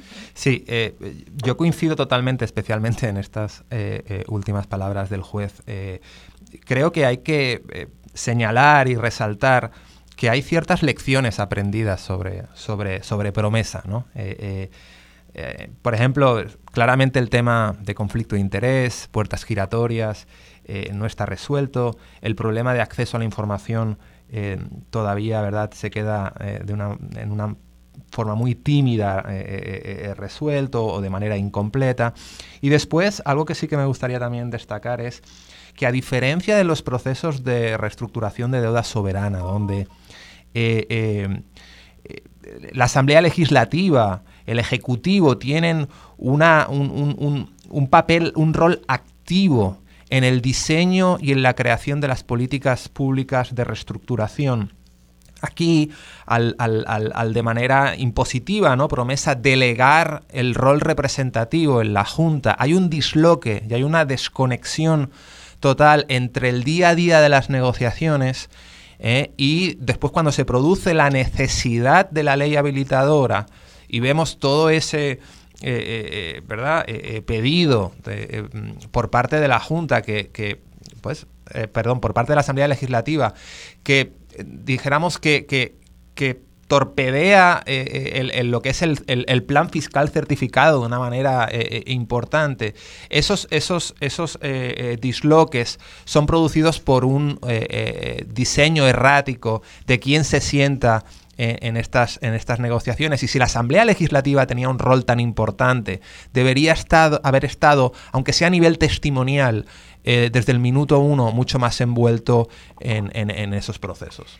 Sí, yo creo que es importante destacar que, esta discusión sobre la deuda, que no se convierta solamente en una cosa anecdótica o una distracción del momento, sino ver de qué manera nosotros podemos aprender, lo, ¿verdad? La ciudadanía y, todos los componentes, el, gobierno, inclusive el sector público, el sector privado, eh, que necesitamos, más allá de estar discutiendo lo que debemos. Necesitamos estar pensando en cómo, cuándo vamos a desarrollar un plan macroeconómico, un proyecto de crecimiento y una visión de país que en realidad lo que haga es mejorar la situación de todos y todas aquí en Puerto Rico, que al final entiendo que eso es lo que todos queremos lograr. Así que les doy las gracias al juez Carlos y a Joan Isabel por haber participado con nosotros esta mañana en esta conversación. Estaremos atentos a lo que sucede mañana y al regresar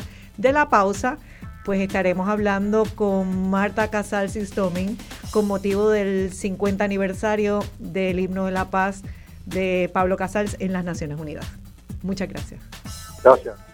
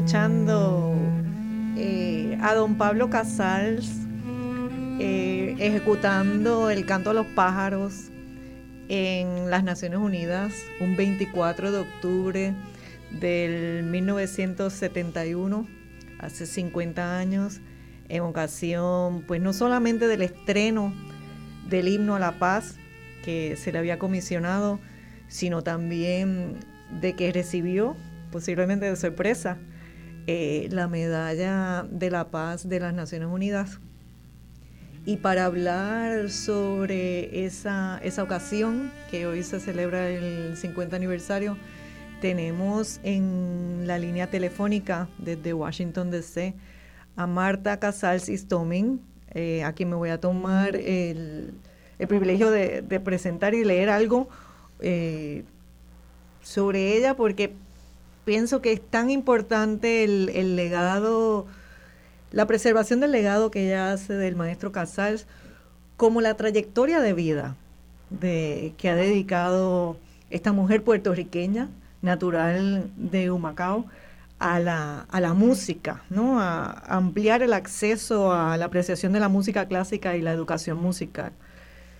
Eh, Marta Casals Istomin se, en su juventud se destacó como chelista, fue discípula de don Pablo Casals, con quien luego se casó.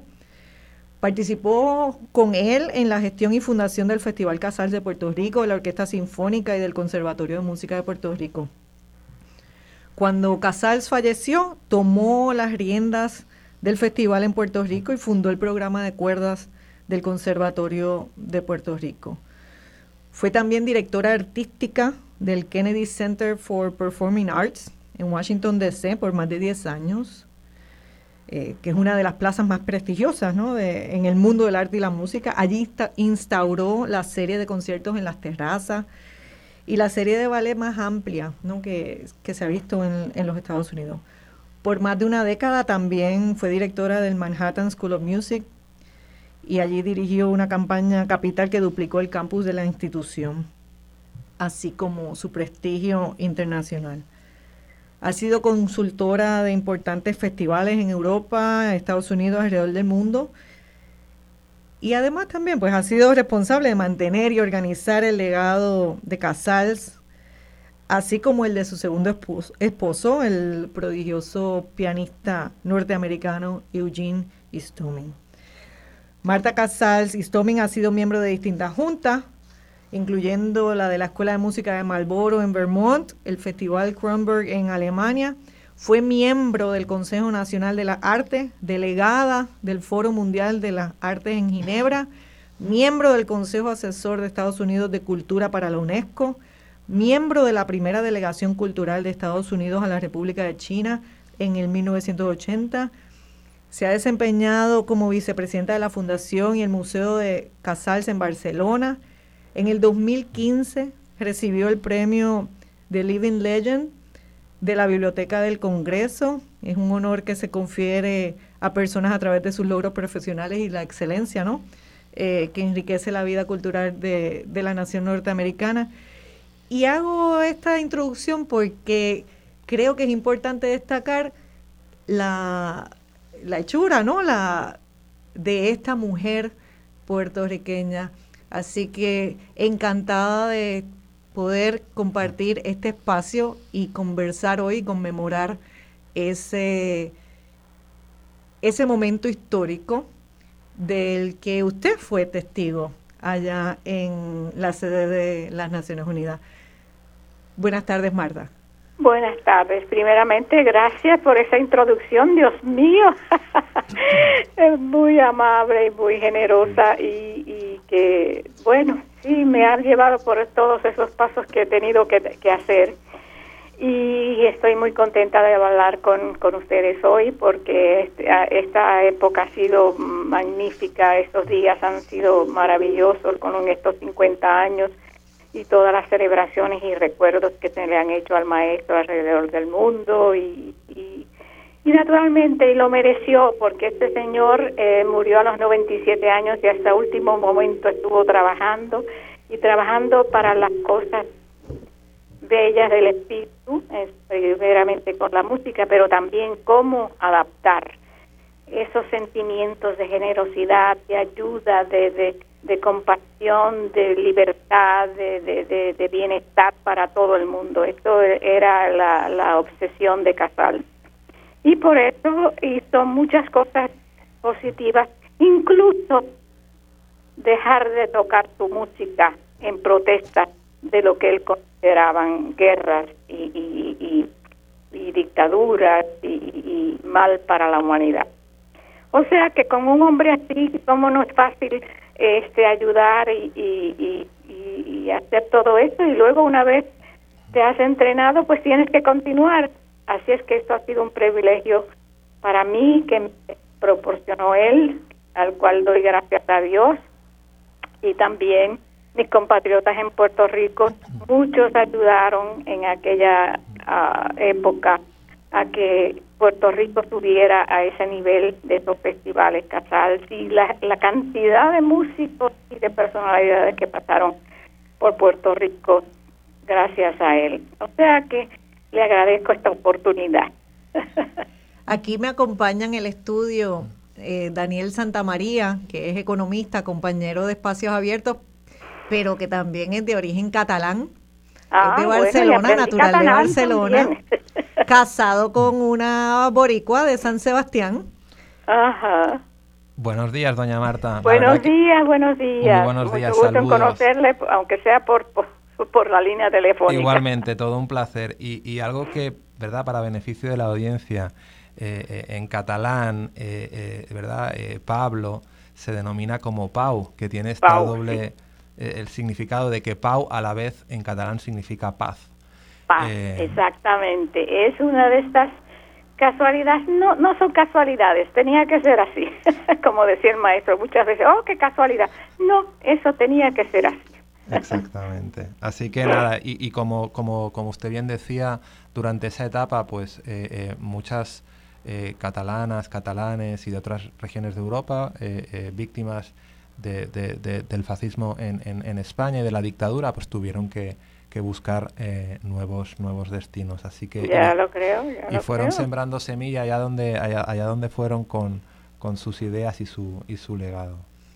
Aquí nosotros este programa lo hemos dedicado, la primera parte se dedicó a hablar del tema de la, de la hora cero, de la reestructuración de la deuda, porque pues, es la coyuntura en la que se encuentra Puerto Rico en, en estos momentos pero la coincidencia que se da con el tema del, del cincuentenario, del estreno del, del, himno de la paz y el tener a Daniel, que es catalán, y todo este tema, a, a mí también me llama a reflexionar sobre la importancia de lo que es la cultura y cómo esa inversión que nosotros hemos hecho en Puerto Rico durante mucho tiempo con, con, el tema de la cultura, de qué manera podría estar en peligro ¿no? ahora en, en, en estos tiempos, pero de qué manera también podemos navegar, enseñar a navegar, a que tiempos difíciles han pasado otras naciones, otros países, otras jurisdicciones en otros momentos y sin embargo tenemos que tener sensibilidad y todos podemos hacer ajustes, pero hay ciertas cosas como es la cultura, como es la música, como son como es la belleza del espíritu, ¿no? Que llenan al ser humano y de qué manera nosotros eh, en la humanidad, en la sociedad, tenemos que asegurar también de guardar un espacio, de proteger un espacio para tener esa, ese encuentro, ¿no? Con, con la música, con la belleza, con la estética lo creo que sí, y eso es lo que nos da ánimo de hacerlo, porque hay una fuerza espiritual. Todo esto está está este, vinculado a nuestro espíritu y como la música y las artes hablan al espíritu y son que la sientes, no es que te la expliquen, sino que te la, la sientes muy dentro de tu persona y de tu corazón. Y esta sensibilidad es la que da la música y las artes. Y es esta sensibilidad la que necesitamos todos nosotros para ayudar también a todas las personas que sufren, que tienen hambre, que no, pues, no tienen trabajo, que no, no tienen educación. Eso es la, la fuerza que nos impulsa, porque nosotros no podemos negar esta, esta, esta educación y esta sensibilidad al mundo, a la gente joven, sean ricos, sean pobres, tenemos todos ese, ese don de tener sensibilidad, generosidad y tenemos, naturalmente, que ayudar a la juventud a tener esa sensibilidad y que más que además de la música, de ejemplos musicales, porque Casals usaba su música también eh, en diferentes cosas. En, a, veces la retiraba para, como ya él no tocaba en ningún sitio que tuvieran dictaduras, él no tocaba, él no, no hacía eso como una protesta. O sea que esto nos da una serie de, de posibilidades de llegar a la gente y el maestro nos las enseñó todas porque él las usó todas y, y gracias a Dios pues es por eso que lo recordamos, porque tuvo mucha influencia, no tan solo en la educación, en la música y en el espíritu, y sobre todo contra las guerras, contra la esclavitud de, las dictaduras, etcétera. Y estas son cosas que no son ni de suya ni mía, son de toda la, la humanidad, pero si no llega a esas personas a través de educación, pues ¿cómo lo obtendrán? Ese es eh, ese, esa era su, su, su preocupación y por eso daba tantas este, también clases magistrales y, conciertos este, con su pesebre por todo el mundo eh, para, para dar la sensibilidad a través también de, la, de, de, su creencia eh, cristiana. Así es que por eso es que recordamos al maestro, porque nos dejó tantas, tantas buenas eh, enseñanzas y ejemplos que por eso lo recordaremos siempre y ustedes también y lo agradezco en el alma. una, pregunta que quisiera hacer, usted como testigo de, de esos momentos, pero también como testigo de, de esa trayectoria que, que él tuvo en sus últimos años. Sí, muchas y muy interesantes y muy este eh, emocionante, ya lo creo que sí. ¿Cómo se da ese proceso creativo de, de composición? O sea, cuando se le comisiona una obra por el secretario general de las Naciones Unidas a, don Pablo, ¿cómo se da ese, ese proceso? ¿Cómo usted vio que se dio ese proceso eh, en la casa, en, en el estudio? En... Bueno, en, en, el proceso es, es un proceso digamos, normal, que lo tendrán probablemente casi todos los músicos, eh, si hablamos de música en este caso, o escritor o poeta. Pero eh, eso viene, se va acumulando, todos estos sentimientos se van acumulando, y en el caso del maestro, él se sentaba al piano, me imagino que yo no lo puedo decir porque lo, lo estaba diciendo, pero él se sentaba al piano y, tocaba todas las mañanas y había un momento que él improvisaba. Es un sitio de improvisación. Y yo estoy segura que ese momento de improvisación es traer eh, frases musicales que representen un sentimiento.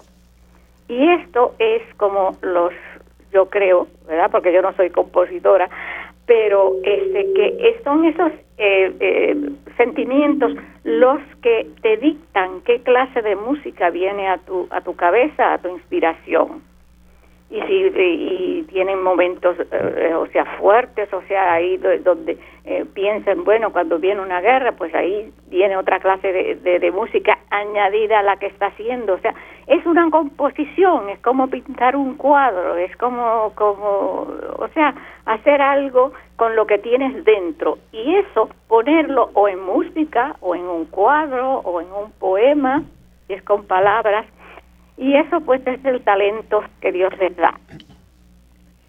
Ese tema de la, de la composición que luego, eh, ¿verdad?, se convierte en ejecución. Y en este caso particular, la ejecución se da eh, con los músicos del Festival Casals, ¿verdad? La, la, ejecución, el estreno en las Naciones Unidas en Nueva York en el 1971 se da con los músicos del Festival Casals, que en aquel momento posiblemente eran menos los que eran de origen puertorriqueño, pero que hoy en día eso ha evolucionado. Y esa es la inversión que ha hecho el país, ¿no? En, su orquesta, en su música, en, su conservatorio. Y, Exacto. Y eso es una reflexión también que tiene que hacer el país en cuanto a la trayectoria de, a la evolución que hemos tenido. Sí, esa evolución fue muy importante porque esas instituciones se quedaron y como estuvieron bastantes años con él, pues eh, naturalmente ya las personas ya entendieron de qué se trata, ¿verdad?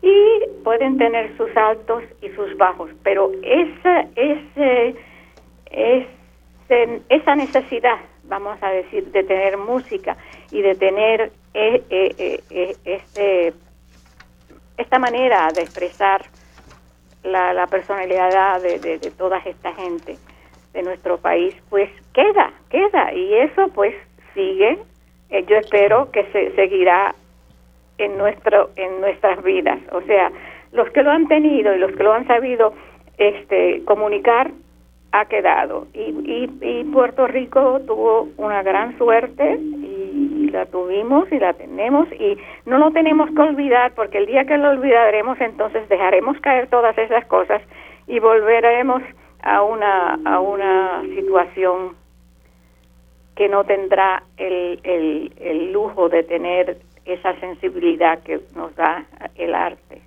para ser mejores seres humanos, como decía él. Esa, esa composición que se dio del, del himno también fue una colaboración, no solamente la parte musical, sino que entonces hubo una colaboración con, con el poeta eh, inglés Oden, que fue quien escribió la letra, ¿no? Que, sí, él escribió primero, él escribió primero, porque primero se escribe la, la esa, y esa y, y ya se consideraron otras cosas y, y, y, si no le toca al músico que, que puede decir algo ya no ya no empezamos bien así es que tiene que haber una cierta este apreciación de lo que se dice en la en la letra para inspirar al músico naturalmente también. Sí, sé que se, que se escribió en inglés y así fue como se cantó, pero yo tengo aquí la traducción al español y me voy a aventurar, obviamente no a cantarla, sino a leer, a leer el poema, ¿no? Porque en realidad es como si fuera un, poema, porque creo que hay unas cosas que también son pueden ser de aplicación, pues no solamente a, nuestra vida todos los días, sino la reflexión sí, del mundo. Y entonces lee... Eh, Camaradas al mundo, cantemos un himno a los pueblos que sufren las fiebres raciales, por las grandes potencias creadoras de males, infectando la mente del hombre más digno. Que se acaben las guerras en el mundo entero, los conflictos sin luz de Naciones Unidas. Transformemos en flores las armas de acero y en canciones de amor las querellas floridas. Ya Naciones Unidas destruyan las bases industriales del odio. En América, Europa, África, Asia y Oceanía, y perfumen el mundo la flor de las paces. No distingan los credos ni rangos sociales. Filmen frases de amor a los hombres que luchan con la mente divina, que lloran y escuchan los exordios indignos de las guerras nucleares. Es un... No, mm. es, es, dramático, ¿no? El, Muy, muy, ya, ya lo creo, muy dramático y muy, muy aspirador también, de aspirar a que no sea nada de eso. que, que, que, y eso, el, el, la letra también necesita llevar y luego la música la, la, la envuelve en una cosa más espiritual porque ya lleva toda la música, que es otro sentido y otro otra manera de, llegar al corazón. Sí, cuando iniciamos este segmento lo iniciamos con, el canto a los pájaros, ¿no? Con, la ejecución que él hizo.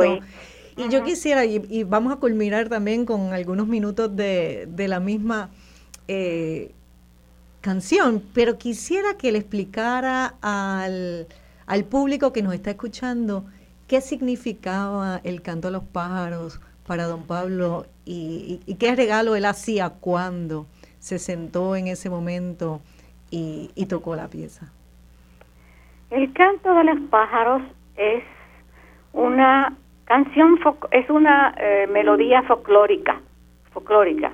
¿Cómo, ¿Cómo nació? No lo sabemos. Pero para casarse tenía un gran significado. Y fue una, una de tantas eh, canciones populares que le atrajo mucho. Claro, se cantaba mucho más deprisa porque era una canción más bien de Navidad.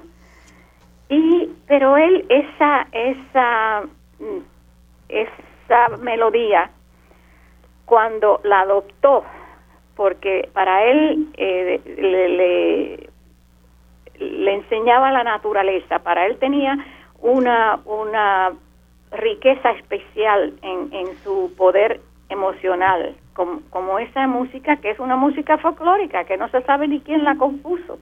Claro, él la adaptó en un, porque era una canción más bien de Navidad, y él la, él la adaptó en el sentido de que la llevó a un a un tempo mucho más lento, o sea, y lo convirtió en un himno, la misma canción. Para él este era un himno de, de, de, esperanza, era un himno donde todos los sentimientos de, de anhelos internos podían reflejarse. Así es que de una canción de Navidad la transformó en este Candle de, de los pájaros porque los, como decía él, los pájaros en el cielo cantan peace, peace, peace, paz. O sea que para él la música tenía otro lenguaje, pero ese lenguaje, qué bien no lo, ¿cómo se llama? Eh, eh, transmitió a nosotros este creando ese eh, esta obra que él siempre terminaba como un gracias como una como, como una cosa gracias Dios mío que tenemos esta música tan bella pues Marta, nosotros estamos muy agradecidos eh, de, de, haber compartido estos, estos minutos para conversar. Sé que alrededor del mundo en el día de hoy se están haciendo, realizando distintas actividades en conmemoración a, a, don Pablo, en conmemoración a la medalla, en conmemoración al, al, himno en Barcelona, en Suiza, en distintos lugares. Ay, sí, Así que agradecemos muchísimo también la, la oportunidad de conversar y, y, de alguna manera de estimular a las personas, de inspirar al público, que cuando estamos hablando de, de lo caótico, de, del trámite, de, de distintas cosas, de la pandemia, de, terremotos. en el mundo, sí. Que pensemos que a través de la música y a través del arte, tenemos sosiego para nuestra alma y para nuestro espíritu y que es importante dedicarle recursos, tiempo y recursos y dinero a, esa inversión que hacemos para por el espíritu, ¿no? De, de, de todos claro, Claro, pero es que el espíritu necesita, necesita esta, esta fineza, esa, esta, eh, ese mensaje y ya usted ve como una, una, una canción como el canto de los pájaros, que es muy corta, pero cuando se toca de una manera que muchas cosas nos dice en el corazón. Eso es lo que la música le, le, tiene esa ventaja de llegar directo al corazón. No necesita palabra. Pues muchísimas gracias por, por esta conversación. A usted de darme la oportunidad y de eh, pensar en el maestro y darle las gracias a todos por habernos enseñado todas estas cosas. Agradecidos nosotros también de el legado que usted también nos deja. Así que ahora los vamos a dejar con parte de, ese canto de, los pájaros. De los pájaros, ay, sí. Y aprovecho para despedir el programa antes de, eh, ustedes están escuchando Voz Alternativa. Eh, Marcia Rivera se unirá nuevamente al programa como moderadora la próxima semana. Estuvo hoy, estuve hoy Cecil Blondel junto con Daniel Santamaría y tuvimos de invitados a Joan Isabel González y al, juez Carlos y recientemente a Marta Casal Sistoming, a quienes les agradezco la, participación, así como al equipo de, producción, a los técnicos aquí, a Héctor eh, en el estudio, a José Delanoy, que nos hizo, eh, nos facilitó las grabaciones que estamos escuchando. Y muchísimas gracias a ustedes por la sintonía y no dejen de volver a sintonizar Voz Alternativa el próximo domingo a las 11 de la mañana.